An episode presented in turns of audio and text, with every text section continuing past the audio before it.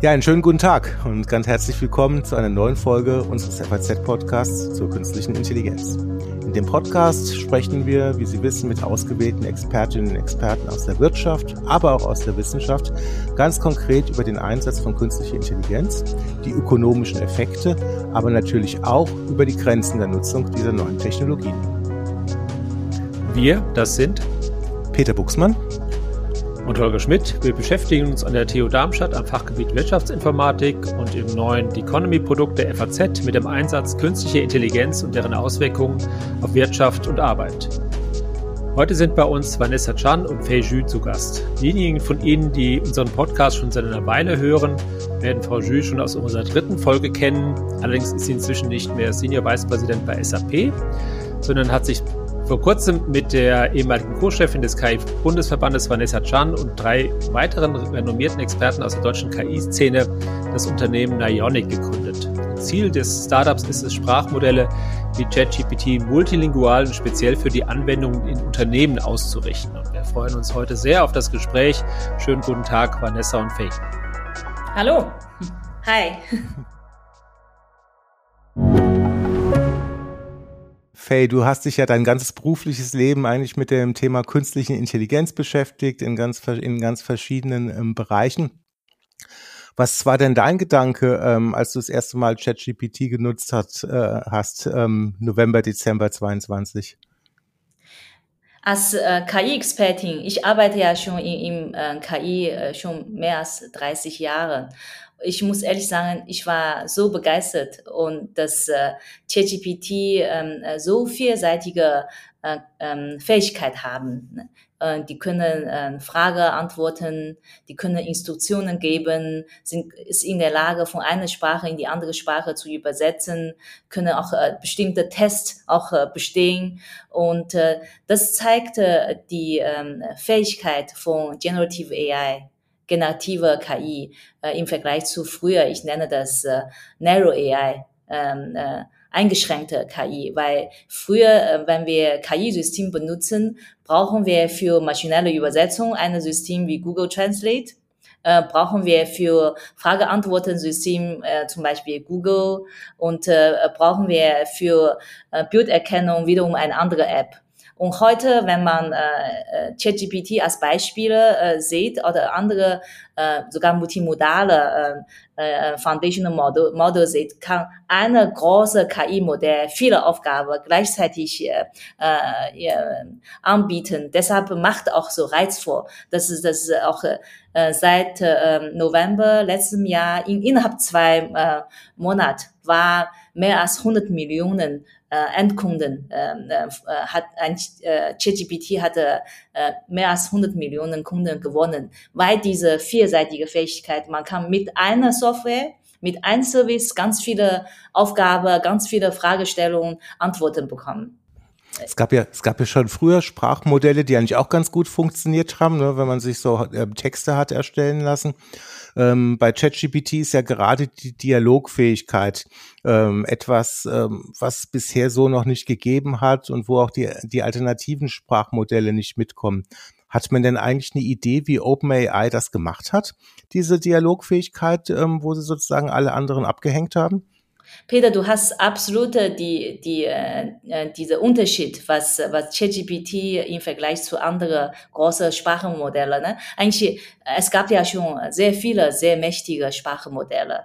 Und, äh, GPT-3 ist ja schon seit 2020 da. Ne? Und äh, als äh, KI-Wissenschaftler, Experte haben wir ja schon gewusst von, äh, von äh, diese Mächtigkeit von Sprache verstehen, Mächtigkeit von Generierung und auch diese Imagentkapazität. Aber ähm, äh, OpenAI hat sehr, sehr viel investiert, äh, in Institutionen, Behavior Training, damit ChatGPT einfach sehr kollaborativ Antworten liefert und auch äh, versucht, äh, möglichste Antworten so zu liefern, dass es äh, äh, auch in der Länge, in dem Stil, dass es für die Menschen ähm, äh, äh, akzeptierbar ist, auch Empathie zeigt. Und das ist, ich denke, dass äh, ich muss ehrlich sagen, das muss man OpenAI eine große Lob geben. Und erstaunlich, ne, dass Google, die sich ja auch schon seit vielen, vielen Jahren, wenn nicht Jahrzehnten mit dem Thema beschäftigen, da mit ihrem Produkt BART nicht ganz Schritt halten können. Oder wie beurteilt ihr das? Ich denke, äh, Google, äh, man muss Google sehr viel äh, Anerkennung geben. Äh, Transformer kommt ja von Google. Äh, und viele neue Large Language Model, Foundation Model benutzen ja die Grundalgorithmen von Transformer, right? Und, äh, aber andererseits, wir sehen auch mit der jetzigen Large, Large Language Model, Foundation Model, was Education ausmacht.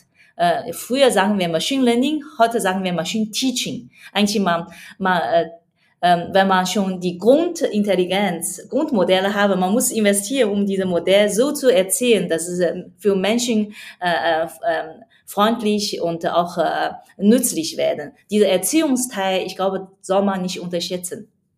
Mhm.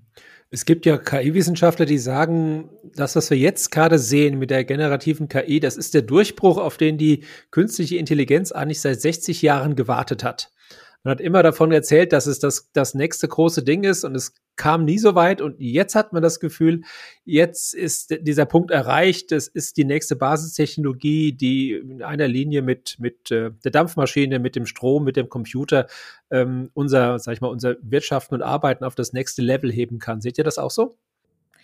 Ich denke, äh, auf jeden Fall, das gibt uns einfach äh, Mut und auch Grund, dass wir mit KI durch diesen Durchbruch echt weiter, ne? das ist, ich denke, das ist am Anfang von so einer Industrierevolution. Deshalb äh, haben wir auch Nionic gegründet weil es muss noch viel gemacht werden für die industrielle Anwendung oder wenn man äh, die äh, existierenden Large Language Modelle sehen, die sind äh, nicht in alle Sprachen äh, fähig gell? und auch die liefern nicht unbedingt konsistente Antworten in alle Sprachen. Oft äh, gibt's äh, und außerdem, äh, wenn man Industrieanwendungen äh, bauen möchte, muss auch die Large Language Model Industrie äh, Sprache, Industriewissen äh, verstehen und besitzen. Es ist auch äh, äh es ist noch viel Arbeit zu tun. Aber was man, denke ich, sagen muss, ist, ich glaube, wir haben gerade sehr, sehr vieles freigeschaltet, was davor nicht freigeschaltet werden konnte. Also wenn man das generell bei Innovationen betrachtet, Elektrizität ist ja auch ein Vergleich, der ganz oft kommt, äh, ist durchaus so, dass die, der Bereich der Foundation-Modelle macht so vieles möglich, was davor nicht möglich war. Also wenn wir uns auch anschauen, wir sitzen hier auf dem AI Campus, einen Coworking Space, wo ganz viele KI-Startups aus Deutschland arbeiten sehr, sehr viele arbeiten mit diesen Sprachmodellen oder generell mit Foundation-Modellen als Basistechnologie.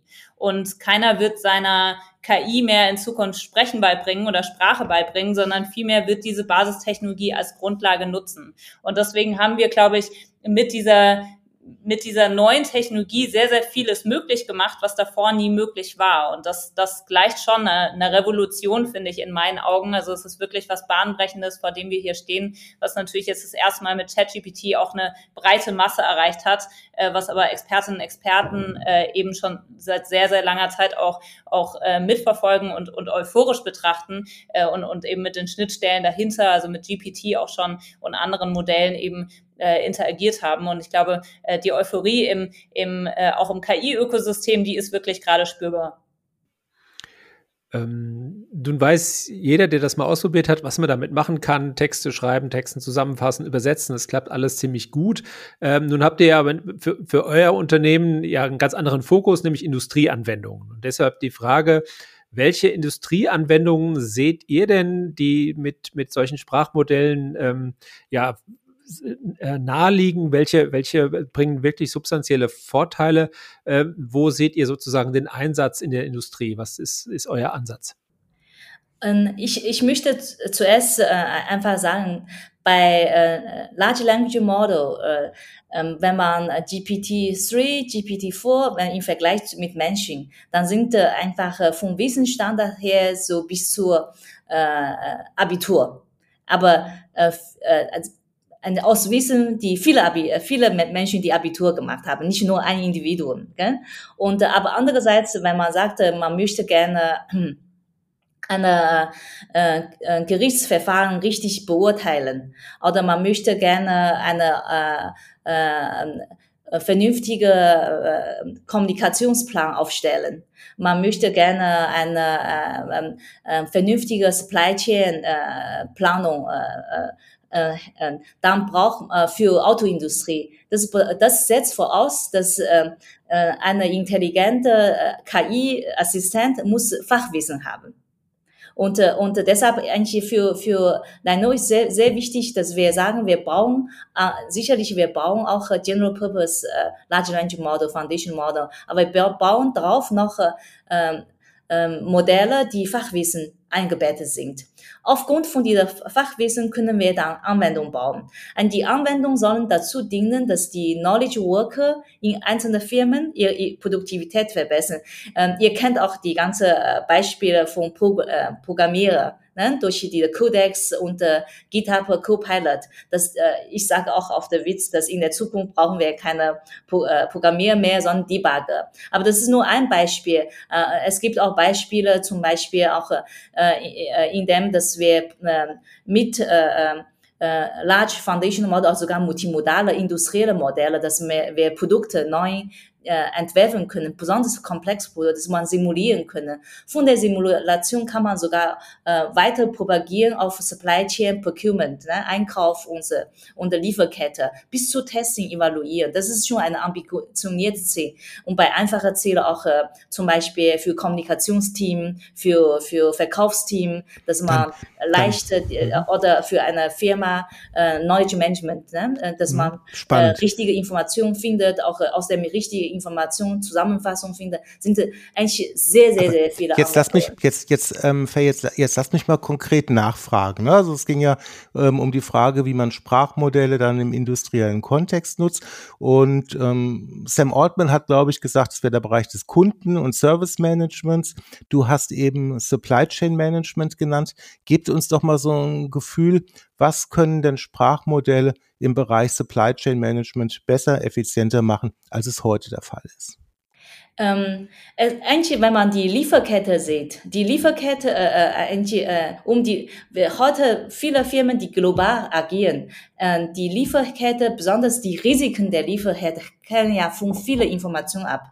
Von äh, Naturkatastrophe, von Regulierung, von, äh, äh, auch von äh, Abhängigkeit, äh, was passiert innerhalb der Firma. Man muss eigentlich in, in dem Fall in, zusätzlich zu dieser strukturierten Daten, wie die Abhängigkeit von Lieferketten, wie viel kostet es, wann können die liefern, hängt auch davon ab, wie geopolitische was passiert. Eigentlich man hat auch viele, äh, äh, was, was in der Presse passiert ist, was passiert mit dem einzelnen Management und, und so weiter. Und deshalb, äh, um Lieferkette richtig holistische und äh, Realtime zu, äh, zu vernünftige zu, äh, zu, äh, zu machen, vorhersagen, muss man strukturierte Informationen, wo die äh, äh, was aus der äh, unternehmerische Daten kommt und mit Daten von draußen äh, das, äh, auch Sprachdaten. Und die Sprachdaten dient auch dazu, dass dadurch, dass mit äh, Strukturdaten verkündet, kann man auch das erklären, Einsicht einbringen, Berichte erstatten. Deshalb das, äh,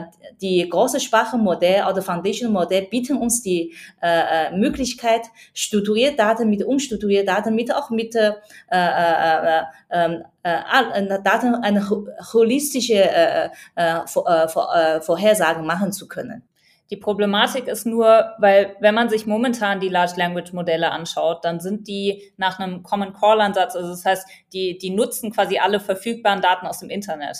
Und äh, wenn wir uns anschauen, wie ist unser Internet denn aufgebaut, dann füttern wir tagtäglich auf einer Konsumentenbasis, indem wir zum Beispiel Wikipedia-Artikel schreiben oder Blogs mit Leben füllen, füttern wir das Internet ja sehr, sehr stark mit äh, einer consumer-zentrierten Weltsicht. Und diese Industriedaten, die sind ganz selten eigentlich im, im, im Internet leicht verfügbar und werden deswegen auch von den LLMs eben sehr, sehr wenig genutzt. Das heißt, wenn jetzt äh, ein Unternehmen zum Beispiel hergeht und die Open Source Modelle oder auch, auch Closed Source Modelle wie zum Beispiel GPT nutzt und, und fine-tuned auf ihr, ihren Themenbereich Supply Chain oder ihren Use Case im Bereich Supply Chain, dann stößt man auch sehr, sehr schnell an die Grenzen. Und das ist zum Beispiel eine Sache, die wir einfach entscheidend anders machen wollen. Wir wollen mit unseren Vertical Modellen deutlich mehr auch schon industriebasiertes Wissen, industriebasierte Daten auch mit einschließen, sodass dann später das Unternehmen, das quasi das Feintuning auf, auf seinen spezifischen äh, Use Case Supply Chain ausrichtet,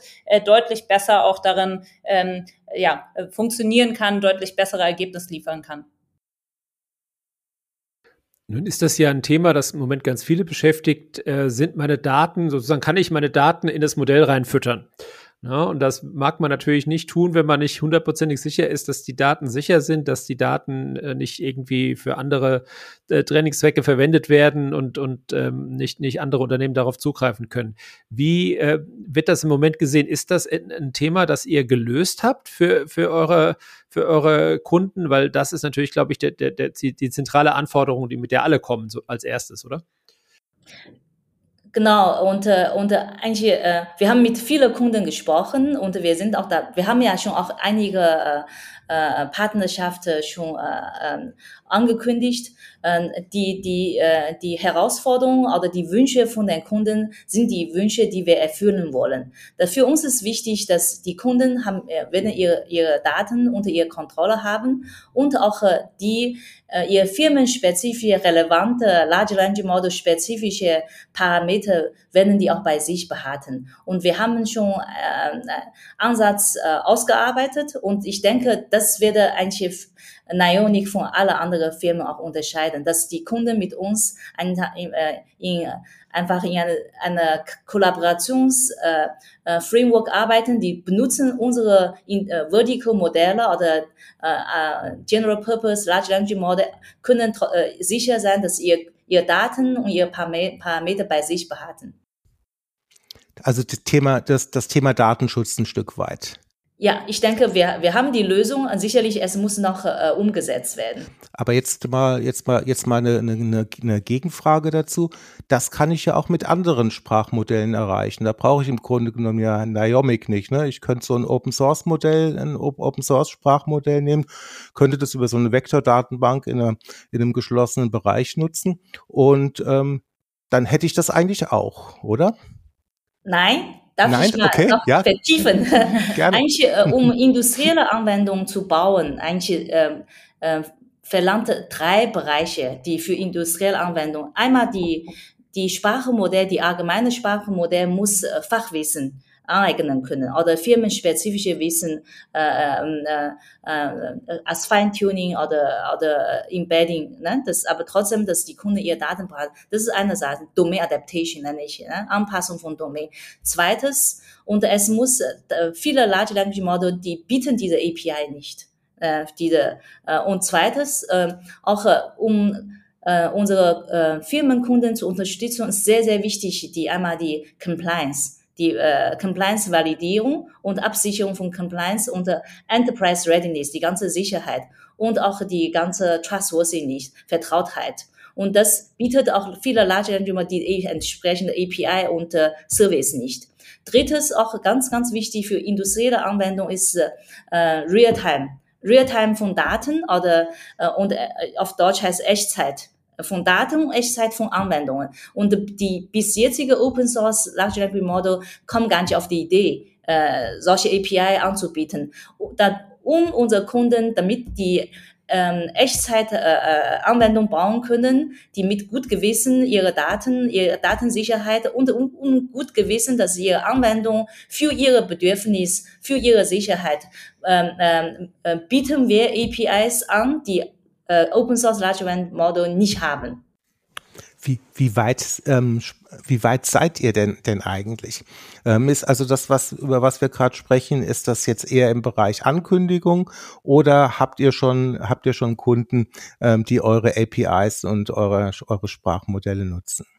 Da muss ich ehrlich sagen, ihr wisst auch, dass Nionic äh, gerade gegründet ist, ne, seit Mai. Eigentlich, wir sind in der Planungsphase und in, in der Sammlung von äh, Kundenswünsche. Andererseits, wir sind auch in der, in der Spezifikationsphase. Wie können wir APIs anbieten oder, oder wie sieht unsere Architektur so aus, dass, oder sogar auch äh, Businessmodelle aus, dass unsere Kunden einfach äh, erfolgreich mit Large Language Model arbeiten.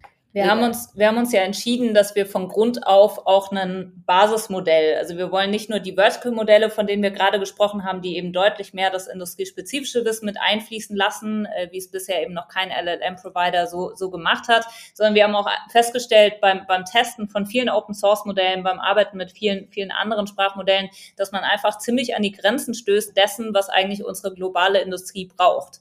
Weil steckt ja schon im Namen, globale Industrie heißt auch, sie ist sehr multilingual. Sie ist eben nicht nur auf Englisch, Deutsch, Französisch unterwegs, wo die momentanen Sprachmodelle stark sind, sondern ein Fokus, den wir auch reinbringen wollen, ist, dass wir eben schon allein ein Basismodell bauen, was deutlich besser funktioniert in der Vielfalt der Sprachen, die unsere globalen Gesellschaften, aber auch unsere globalen Industrien brauchen. Und deswegen haben wir uns dafür entschieden, dass wir auch das Basismodell selbst bauen und darauf aufbauen dann unsere Vertical-Modelle, sodass eben später die Industrieanwendungen besonders rund laufen. Und das erste und die erste Alpha-Version von diesem Basismodell. Wir werden übrigens auch, auch Teile davon äh, Open Source äh, zur Verfügung stellen. Ähm, wollen wir, wollen wir auch schon im ersten Halbjahr äh, nächsten Jahres äh, zur Verfügung stellen. Also dementsprechend ist gar nicht mehr so viel Zeit bis hin. Äh, wir sind, äh, wir sind stark am Arbeiten, stark am entwickeln und äh, dementsprechend eine, eine erste, äh, erste Möglichkeit, äh, auch schon unser Alpha-Modell zu testen, wird es auch schon anfangen. Eigene Modelle zu trainieren erfordert ähm, viel Geld ähm, führt mich zu der Frage, wie ihr finanziert seid. Also, wenn ich es richtig informiert bin, habt ihr einen chinesischen Investor, Lenovo. Ist das A, ein Problem bei euren Gesprächen mit der deutschen Industrie, weil das natürlich, sag ich mal, ein sensibles Thema ist? Und B, ähm, zweite Frage, wie viel Geld braucht man denn, um sowas zu trainieren? Das heißt, äh, wie hoch ist euer Kapitalbedarf noch? Lenovo als chinesischen Investor zu äh, bezeichnen, finde ich ein bisschen stretch. Es ist ein globaler IT-Gigant, der übrigens äh, neben Beijing auch einen Hauptsitz in North Carolina hat, äh, in Morrisville, also dementsprechend sehr global unterwegs ist. In, Bayern haben die ja sogar mit der Akademie ein, großes Infrastrukturprojekt gestartet. Äh, ich glaube, man findet mittlerweile Lenovo-Computer in jeder Amtsbude. Also dementsprechend ist für uns natürlich ein sehr, sehr wichtiger äh, strategischer Partner, auch Infrastruktur-Provider, der hier in Europa auch sehr stark aufgestellt Umfeld ist. Ähm, für uns ist natürlich neben, neben der Frage der Modellentwicklung, du hattest gerade auch Finanzierung angesprochen, auch ein ganz großer Faktor, wie wir an die richtige Infrastruktur kommen, also an die GPUs, die wir brauchen, um diese Modelle zu trainieren. Äh, dafür brauchen wir viele strategische Partner an unserer Seite und, und Lenovo ist sicherlich einer davon, der, äh, der da auch sehr vieles äh, für uns äh, unterstützend tätig sein kann und, und sehr stark hinter der Mission auch steht, mit der wir ja von Anfang an gestartet sind, äh, zu sagen, hier in Europa gibt es einfach eine Riesenlücke. Wir, wir steuern hier eine ganz starke Abhängigkeit rein und äh, wir, wir brauchen für die Industrie eine Antwort für die für die äh, Frage, wie, wie schafft man es, Sprachmodelle wirklich äh, zu bauen, die auch für Industrieanwendungen ähm, möglich, also möglichst äh, gut funktionieren und möglichst auch eben neben europäischen Sprachen die gesamte Sprachvielfalt äh, des Globuses abdecken. Und äh, Lenovo unterstützt uns darin sehr stark. Also deswegen freuen wir uns äh, sehr, ihn, ihn auch oder äh, die, die Truppe bei Lenovo Capital, also unsere äh, Seed-Investoren dabei zu sein, da, dabei zu haben. Äh, die haben äh, mittlerweile äh, einen äh, niedrigen äh, zweistelligen Millionen Millionenbetrag investiert, also dementsprechend eine sehr, sehr große Seed-Runde, die wir äh, hier in Europa äh, auch, auch ähm, dementsprechend möglich machen können. Auch das ist natürlich nicht immer dahingestellt. In Europa mangelt es einfach an Kapital. Ich habe davor ja beim KI-Bundesverband auch als Geschäftsführerin mit sehr vielen, also 400 KI-Startups zusammengearbeitet. Auch de, das europäische ähm, European AI Forum, also den europäischen Dachverband aufgebaut mit über, über 1000 äh, KI-Startups aus Europa. Und man merkt immer noch, dass wenn es um Wachstumskapital geht, äh, dann ähm, fehlt es halt einfach oft in Europa. Deswegen ähm, sind wir sind wir da auch ähm, einfach am globaler Denken. Ich glaube, das ist auch ein Faktor, der, der uns als Nionic auszeichnet, der, der auch ein Erfolgskriterium für unsere Arbeit ist. Ähm, wir sehen nicht nur den, den deutschen Markt oder den Dachmarkt vor uns, sondern wir, wir sehen halt wirklich, dass wir hier eine Marktlücke gefunden haben, die äh, die global eine sehr, sehr wichtige ist, nämlich äh, jegliche Industrie, egal äh, wo sie sitzt, äh, in den USA, äh, in, in äh, Europa, in, in Asien, auf dem afrikanischen Kontinent, überall, äh, braucht Lösungen und, und äh, ist, ist sehr, sehr offen zunehmend gegenüber Sprachmodellen, aber merkt halt einfach, dass die Sprachmodelle, die es gibt, einfach zu konsumentenorientiert ist. Und äh, dafür bieten wir die Lösung ist, ähm, mhm. und dafür brauchen wir sehr viel Investment. und äh, vielleicht, ja. vielleicht, vielleicht, Vanessa, darf ich dich mal ganz kurz noch mit der Zwischenfrage äh, unterbrechen. Das kann ich alles gut nachvollziehen. Super spannend. Geschäftsmodell. Du hast das Wort vorhin ähm, selbst ähm, in, den, in den Mund genommen. Jetzt vielleicht einfach mal eine, Fra eine, eine, eine Frage. Also wenn ihr von Verticals spricht, äh, meint ihr ja Branchen, ne? so Industrie, Handel und, genau. und so weiter. Und das sehe ich genauso wie ihr, ne? dass da ähm, also Sprachmodelle fehlen, die da entsprechende Inhalte bereitstellen. Jetzt wird aber mein hoffentlich ganz gesunder Menschenverstand sagen, ähm, eine Truppe von, ich meine, ist das nicht despektierlich, ähm, von Informatikern kann das überhaupt nicht leisten. Ne, also wenn, ähm, wenn wir eine Lösung ähm, für den Handel mhm. entwickeln wollen, brauchen wir Handelsexperten. Ne? Und wenn wir eine Lösung für Supply Chain Management ähm, entwickeln wollen, brauchen wir Supply Chain Management. Absolut, aber das können Informatiker nicht. Habt ihr, habt, habt, habt ihr diese Absolut. Branchen? Also ich glaube, glaube, wir bringen da schon tatsächlich sehr viel unterschiedliches Wissen an den Tisch. Das ist auch eine Sache, deswegen danke Peter, dass du es ansprichst, die uns, glaube ich, sehr stark auszeichnet. Wir sind nämlich nicht nur eine, eine Truppe an sehr technisch versierten ähm, Menschen. Also wenn man sich zum Beispiel andere LLM-Startups anschaut, dann kommen die ja ganz oft tatsächlich aus den, den großen LLM-Teams, die, die äh, von, von äh, großen US-Tech-Giganten quasi aufgebaut wurden und haben dann gesagt, hey, wir, wir gründen unser eigenes Ding. Ähm, und wir haben natürlich mit unserem CTO jemanden, der, der bei OpenAI wirklich ein Core-Team-Member war, um Foundation-Modelle äh, ähm, aufzubauen und ist natürlich entscheidendes Erfolgskriterium für, für jede äh, LLM-Firma, äh, die, äh, die erfolgreich sein möchte. Aber gleichzeitig haben wir äh, mit Hans Uskoreit äh, einen, einen Co-Founder an Bord, der als Professor äh, wirklich sehr, sehr viele Ausgründungen auch mitbegleitet hat, ganz lange im Bereich Machine Translating unterwegs war, sehr viele der europäischen Datenplattformen auch mit aufgebaut hat, wirklich unsere Person. Aber der, der, der, der wirklich bekannt ist, aber sicherlich kein Handelsindustrie-Experte ähm, oder Supply Chain Management-Experte ist. Der ist ja ganz, der, ich kenne den, der ist ja ganz genau, anders ich nur weiter aus. Also deswegen, wir haben quasi einen Experten, der einfach sehr, sehr versiert ist darin, überhaupt zusammenzustellen, ja. wie sieht der Datenmix dahinter das aus. Er, das ist auch eine ganz entscheidende Komponente.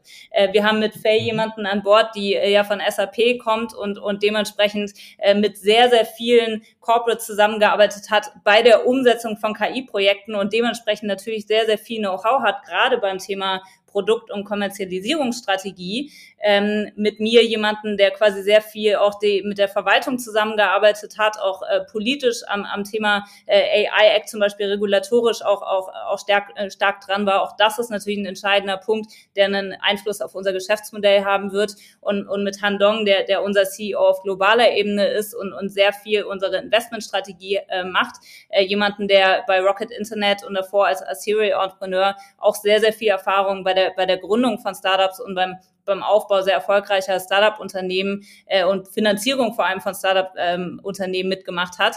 Ähm, dementsprechend, wir bringen, glaube ich, die, die gesamte Palette mit und ich glaube, fokussiert nochmal auf den Bereich Handel, hat natürlich vor allem mit Faye äh, jemanden, der, der sehr viel Know-how im Bereich Produkt- und Kommerzialisierungsstrategie mitbringt. Ich würde allerdings bezweifeln, dass wir zu sehr spezifisch in diesen Bereichen einzelne Use Cases für Handel natürlich eine Antwort liefern müssen, weil wir arbeiten dann mit Handelsunternehmen zusammen, ähm, mit, einer, mit einer Schnittstelle, die Handelsunternehmen für sämtliche Use Cases bereit, äh, bereitstellen und, und nutzen können. Und dementsprechend äh, sind, sind wir ja eher die Basistechnologie dahinter, äh, die für, für unfassbar viele unterschiedliche Zwecke eingesetzt werden können. Wir werden uns jetzt anfangs aber erstmal auf den Bereich Automotive und Enterprise IT spezialisieren und da sicherlich auch sehr viel Fach-Know-how äh, auch mit, mit dem Team auch äh, aufbauen. Genau, Angie Peter, ähm, bei Supply Chain, äh, ich, mit, äh, ich habe ja, also ich war ja, hat auch bei Lenovo drei Jahre die ganze KI-Technologie äh, Roadmap geleitet und auch viele, viele Use Case Lösungen äh, entwickelt. Und ich habe auch mit dem Supply Chain Team bei Lenovo drei Jahre intensiv gearbeitet. Ich werde äh, deshalb, ich unterstütze auch Vanessas Aussage, ein KI-Experte aus deiner, eigentlich, du wolltest ja uns sagen oder uns äh, Coaching, dass äh, KI-Experten Informatik muss unbedingt mit Domain-Experte. Ich bin total bei dir, weil die KPIs von Supply Chain ist anders als ein Softwareprogramm und man muss äh, eine erfolgreiche äh, äh, Industrieanwendung muss die KPIs von äh, Industrieanwendung unterstützen und verbessern und das äh, das konnte ich eigentlich äh, ähm, äh, bei Lenovo bei SAP äh, äh, äh, auch äh, äh, mit, äh, mit Business Unit, mit äh, Domain-Experten zusammenarbeiten. Das ist einfach der Schlüssel zu Erfolg. Wir hatten eben das Thema Finanzierungsbedarf schon mal angesprochen. Es gibt Stimmen, die sagen, naja, es könnte schwierig werden in Europa. Wir haben gar nicht die Rechnerkapazität, äh, um die Modelle zu trainieren? Weil im Moment ist ja sozusagen weltweit der, der Wunsch nach, äh, alle jagen den, den, den, den Chips hinterher, um, um, äh, um sozusagen die Rechnerkapazitäten aufzubauen, um diese Modelle überhaupt zu trainieren. Die Frage ist, haben wir in, in Europa genügend ja, Rechnerkapazität, um solche Modelle, Modelle zu trainieren? Bekommt ihr genug Geld, um diese selbst aufzubauen oder sind die schon da und ihr müsst sie nur noch nutzen? Also das ist ja im Moment ein Riesenthema, äh, sozusagen die Hardware-Seite, also die Hardware-Infrastruktur. Sind wir damit, sind wir da aufgestellt?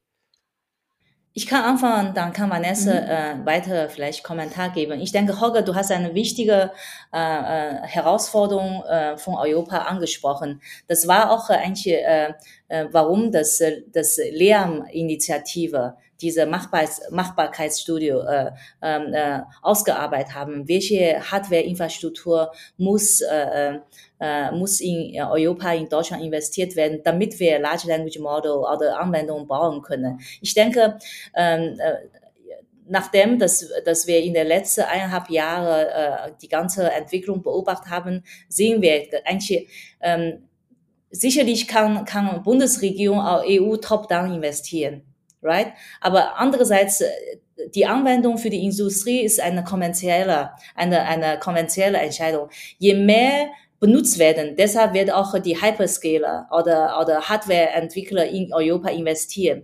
Ich denke, das ist einfach eine, eine, eine Bootstrapping. Äh, ich, deshalb äh, haben, hat äh, das Lernzentrale Team und äh, ich, äh, wir haben uns entschieden, wir müssen damit anfangen, damit es einmal äh, äh, zuerst eine, eine äh, eine Pipeline äh, aufgebaut werden, wie man überhaupt ein Large Language Model, vielleicht mit kleiner Skill, mit 100 äh, GPU, 200 GPU, die kleine Size äh, haben und, und die erste Anwendung, um, um auch diesen Bedarf für die, äh, für die Hardware-Anbieter, ähm, Hardware-Entwickler für Europa attraktiv zu machen. Alleine äh, hoffen, dass die politische Entscheidung wird äh, helfen, Europa in diesem Bereich äh, äh, äh, groß werden, das reicht nicht aus. Es muss eine, eine kontinuierliche, äh, ähm, äh, äh, da muss man kontinuierlich daran arbeiten, um die Bedürfnisse und die Anwendung zu produzieren. Ja, wir haben, wir haben sehr, sehr lange äh, mit der Initiative LEAM ja auch, auch äh, sowohl mit Bundesregierung, mit, dem, mit den europäischen Institutionen, auch mit vielen, vielen DAX-Boards gesprochen, weil das ist tatsächlich eine eine große Herausforderung, vor denen wir gerade in Europa stehen. Und wir haben uns als Nionic bewusst dafür entschieden, dass wir nicht gleichzeitig auch zum, zum Hardware- und Infrastrukturprovider werden können, weil wir halt ein Startup sind, was natürlich auch in einem sehr stark äh, umkämpften Markt gerade unterwegs ist. Wir haben schon genug vor der Brust, quasi mit dieser großen Mission ähm, äh, Sprachmodelle zu entwickeln für die Industrie und da äh, quasi mit den, mit den Großen äh, mitzuspielen, beziehungsweise sogar noch viel besser zu werden als die Großen. Das haben wir uns ja vorgenommen. Also dementsprechend die Mission ist ja schon her genug. Ähm, und da, da, da haben wir uns bewusst dafür entschieden, jetzt gerade nicht auch noch zusätzlich zusätzlich äh, die, die Hardware für uns bereitzustellen. Ähm, wir, wir kommen äh, mit dem, was es an GPUs derzeit auf dem europäischen Markt äh, gibt, äh, noch äh, sukzessive voran, aber wir, wir haben natürlich einen wachsenden Bedarf und das macht uns schon Sorgen. Also wir sind äh, mit, mit der Bundesregierung und der Kommission auch weiter im Austausch, freuen uns auch sehr, dass zum Beispiel jetzt gerade das ähm, Forschungsministerium mit seinem KI-Aktionsplan ja angekündigt hat, dass ähm, in Rechenkapazitäten investiert werden soll. Ähm, da geht es natürlich auch gerade darum, nicht nur GPUs bereitzustellen, sondern auch GPUs bereitzustellen, die die richtigen äh, Serviceleistungen bereitstellen, auch möglich machen für Startups wie uns, ähm, äh, auch, auch recht flexibel quasi an und abzumieten, je nachdem, äh, wie unser Bedarf gerade ist oder ob ein Kunde neu dazukommt oder einen höheren Bedarf hat oder einen wenigen hohen Bedarf an diesem Tag hat. Also dementsprechend, wir brauchen diese Flexibilität und die geben eben äh, Zentren, Forschungszentren wie jetzt Jülich zum Beispiel, die ja immer noch ähm, viele Kapazitäten auch zur Verfügung haben für Startups eben nicht. Also dementsprechend, da braucht es Antworten. Auch Ursula von der Leyen hat ja jetzt in ihrer State of the Union Rede groß angekündigt, dass sich in Europa mehr drehen wird. Deswegen an diesen Gesprächen sind wir natürlich auch eng beteiligt. Äh, aber das ist maßgeblicher Faktor neben dem, neben der Tatsache, dass wir natürlich hier Modelle brauchen, die auch äh, stärker europäische Sprachen und, und Wertegrundsätze berücksichtigen, brauchen wir natürlich genauso die Infrastruktur, äh, damit es uns möglich wird, auch unsere Modelle hier, hier zu trainieren und vor allem hier sicherzustellen, dass, ähm, dass, dass Corporates oder generell Unternehmen dann später ähm, die ähm, ihr, ihr Feintuning hier vornehmen können und sicherstellen können, dass eben äh, Daten hier unter dem europäischen äh, Rechts- und, und Gesetzesgebiet äh, ja, laufen. Wie ist denn das mit dem Thema ähm, Akzeptanz der künstlichen Intelligenz? Wenn wir mal jetzt Deutschland nehmen und vergleichen, ist gar nicht mal nur in der Wirtschaft, ähm, vielleicht auch gerne, ähm, wie es in der Schule unterrichtet ist. Und wenn wir das mal international vergleichen mit anderen Ländern, beispielsweise China, ähm, Faye, wie würdest, wie würdet ihr denn ähm, diesen Vergleich einschätzen? Ich habe ja bei, bei äh, letzt, ich hab, war letztes Jahr, oder? Als ich Podcast äh, gesagt habe. Vor, war, vor zwei Jahren, glaube ich. Vor schon. zwei Jahren schon. Ja, ja. da hat sich sehr viel entwickelt. Da habe ich ja gesagt, dass die KI-Experte äh, wurden in China wie Pops da äh, äh, gehandelt. Aber ich, ich, äh, ich muss ehrlich sagen, äh, seit letztem Jahr bis dieses Jahr werden die KI-Experte auch wie Popstar in Deutschland. und äh, und äh, äh, in der Zeit, wo ich bei SAP war, haben viele äh, SAP-Kunden, äh, die wollten eigentlich äh, fast jede Woche mit mir treffen. Ich habe gesagt, ich habe nur nicht so viel Zeit. Ich kann, wir haben, es, wir haben so viele Kunden, weil die Industriekunden, die möchten echt wissen, äh, einerseits, äh, äh, wie kann SAP ihnen helfen, andererseits auch, wie sie äh, mit äh, Generative AI, Large Language Model ihre Innovation nach vorne treiben. Deshalb ist diese, äh, früher hatte man immer gesagt, das ist äh, pur, diese Push, äh, proaktive Push von Industrie ist sehr da. Außerdem, wenn ich äh, unser, unser Freundkreis, mein Familienkreis höre, die äh, auf jeden Fall die Studenten, die benutzen ChatGPT sehr oft und sogar die Schüler, Schülerinnen. Ne? Und, äh, äh, und deshalb denke ich mir, mein Gefühl ist, dass äh, dieser Hype von KI ist nur Hype, nicht nur Hype, auch diese Benutzungshype oder ein Teil von dieser Innovation, äh, äh Revolution zu sein, ist es äh, echt aktiv da. Gleichzeitig spielen natürlich für die Unternehmen äh, Themen wie jetzt Trustworthiness, auch, auch zum Beispiel äh, führen wir schon Gespräche rund um AI Act Compliance. Das spielt natürlich eine entscheidende Rolle, aber ich glaube, da sind wir in Europa auch in einem entscheidenden Wettbewerbsvorteil, weil das sind ja keine Diskussionen, die aus der Luft gegriffen sind, sondern wo wir jetzt vielleicht schon auch vieles in, ähm, in, in die Bewegung setzen, äh, wo, wo viele andere ähm, Länder wie jetzt zum Beispiel die USA oder auch China ja zunehmend auch hinterherziehen und, und auch Entwicklungen äh, treffen. Äh, wichtig ist natürlich, dass wir mit dem regulatorischen Rahmen, den wir jetzt gerade auch mit dem AI Act schaffen, auch Leitplanken legen, damit Innovation hier überhaupt reifen kann und wir nicht ja, nur mal de facto Vielleicht, ja. wenn ich eine Rückfrage stellen darf, ich glaube, so einfach, wie du es darstellst, ist es tatsächlich nicht, ähm, dass Europa da führend ist. Ne? Es gibt so eine Stanford-Studie, ähm, die hat so ähm, untersucht, wie KI-Anbieter denn weltweit solche EU-Anforderungen umsetzen. Und da sind nicht die deutschen Anbieter vorne gelandet. es war keiner besonders gut, ne? aber die Googles, OpenAI sind weit vor den deutschen Anbietern ähm, gelandet. Ja, spannend. Die Studie musst du mir mal schicken. Schick, Aber ich glaube, es ist auf jeden Fall, also ich sehe das jetzt aus, aus Sicht von, von Nionic auf jeden ja, Fall. Also ich will, ich, ich will einfach nur sagen, vielleicht ja. stimmt ja das europäische Bild nicht. Ähm, dass wir Europäer da unheimlich stark sind mhm. und die US-Amerikaner ähm, uns da hinterherhinken. Okay, okay. Im, im KI-Bereich. Ja, ja, spannend. Also auf jeden Fall finde ich das als, als Nionic, jetzt als unsere Firma, finde ich das als Riesenchance, weil äh, wir hatten ja gerade auch schon ein paar Punkte erklärt, also zum Beispiel AI Act Compliance oder auch, wie schaffen wir es, dass die Daten beim Kunden bleiben. Das sind jetzt Dinge, die wir einfach sehr, sehr frühzeitig im Prozess diskutieren, dafür Lösungen finden und so halt entsprechend auch eine, eine trustworthy Alternative schaffen können, weil wir uns einfach sehr, sehr früh in diesem Prozess schon Gedanken dazu machen, wie wir dafür Lösungen schaffen, die unsere Kunden halt natürlich dann entsprechend entsprechend annehmen. Ähm, ich glaube generell, wenn ich das auf, auf Unternehmen äh, gerichtet anschaue, dann, dann glaube ich, ist die, das Interesse an Produkten wie die, die wir schaffen wollen, ist, ist riesig. Ähm, und, und dementsprechend, ich, ich, ich bin sehr, sehr gespannt, auch wie das für im nächsten Jahr für uns wird, quasi auch, auch wirklich als Provider ähm, zur Verfügung zu stehen, weil wirklich wir, wir äh, wir wurden etwas über, überrannt quasi in den, in den letzten Monaten und hatten das gar nicht so wirklich über, erwartet quasi, einfach nur seitdem wir gelauncht sind, äh, wie, wie viel Interesse eigentlich an diesen, äh, an, an Lösungen entsteht, auch LLMs für, für die Industrie zu schaffen. Also dementsprechend ähm, habe ich da große, große Hoffnungen. Ich meine, die Zahlen, Zahlen sprechen immer noch für, für sich selbst. Also gerade wenn, man die KMUs anschaut, dann sind einfach immer noch sehr, sehr viele KMUs so, dass sie zwar die Chancen von KI für sich erkennen, also ich glaube, es sind mittlerweile drei von fünf KMUs, die sagen, hey, KI bietet auch für uns Chancen. Wenn man aber schaut, wie viele wenden tatsächlich KI für sich an, dann sind wir halt immer noch bei den sieben bis neun Prozent, die mittlerweile halt wirklich KI-Produkte für sich äh, auch umgesetzt haben. Und das ist natürlich immer noch viel, viel zu wenig. Also ich gerade glaube, gerade bei den kleineren Unternehmen, da müssen wir noch äh, einiges an, an Fahrt gewinnen. Aber ich bin da schon sehr, sehr hoffnungsfroh, dass wir wirklich äh, einen, einen, einen Turn gesehen haben in den letzten Jahren. Und da hat ChatGPT sicherlich auch nochmal enorm zu beigetragen, dass einfach die Chancen erkannt werden und wir weniger über die Risiken reden. Peter und Holger, eigentlich, ich habe ja oft Keynotes gegeben, ne? durch meine äh, Erfahrung mit äh, Lenovo und mit SAP. Eigentlich, ich sehe, dass äh, die Innovation äh, um Generative AI, um AI ist eigentlich Teil von einer Intelligent Transformation von einer Firma.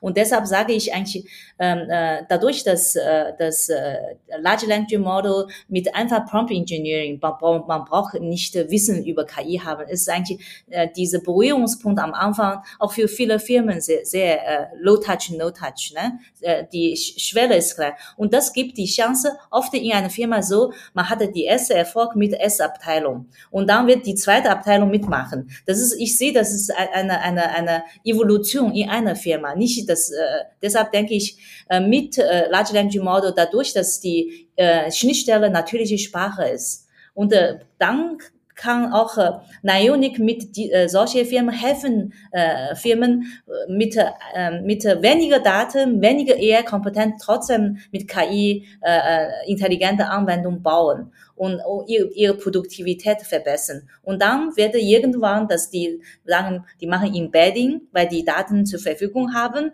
Und zweite, dritte Schritt Feintuning die, die haben noch bessere Daten, können die, äh, die Large Language für ihre Firma, für ihr Fachwesen anpassen. Am Ende habe ich auch äh, einmal provoziert gesagt, äh, in drei Jahren hatte fast jede Firma vielleicht ein, eigene äh, Corporate Foundational Model. Ne? Das ist in dem Sinne ist nicht nur, dass die echte sehr ein großes Team von KI-Team haben, sondern wir an Nionic als, als äh, Large Language Model Provider auch solche Interface anbieten, dass viele Firmen, Firmen, indem dass wir die begleiten, dass die auch ihre Daten so weit sind und, und äh, dass die auch eigene KI echt ein Teil von ihrer, ihrer, ihrer Infrastruktur werden.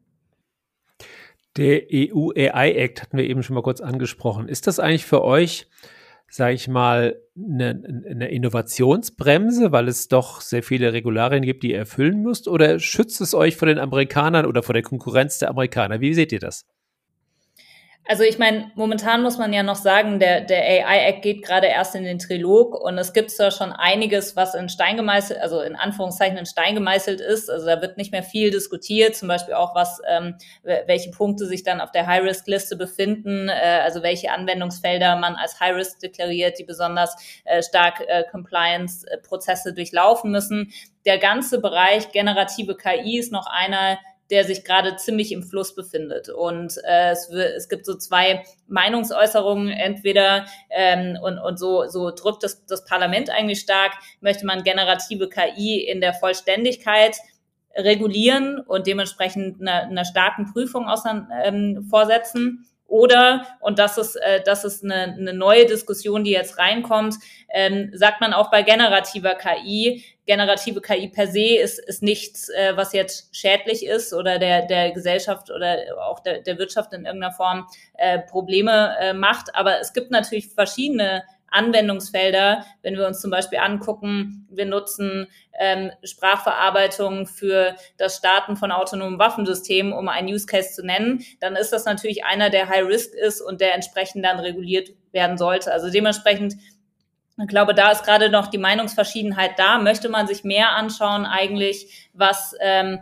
was, was wirklich eine High-Risk-Anwendung ist, wo man sagt, okay, die High-Risk-Anwendung wird reguliert oder reguliert man generative KI in der Breite? Und ich glaube, das ist natürlich schon eine, eine Grundsatzfrage für Europa. Ähm, wollen wir wirklich KI in der Breite regulieren, weil wir KI an sich als schädlich erkennen oder wollen wir die Use Cases, die, die High-Risk sind, äh, regulieren? Und ich glaube, gerade für unser KI-Ökosystem hier und auch für uns als Nionic ist es natürlich äh, besonders, besonders wichtig, wichtig, dass wir Rahmenbedingungen schaffen, hier Rechtsklarheit schaffen, die Innovation vorantreiben.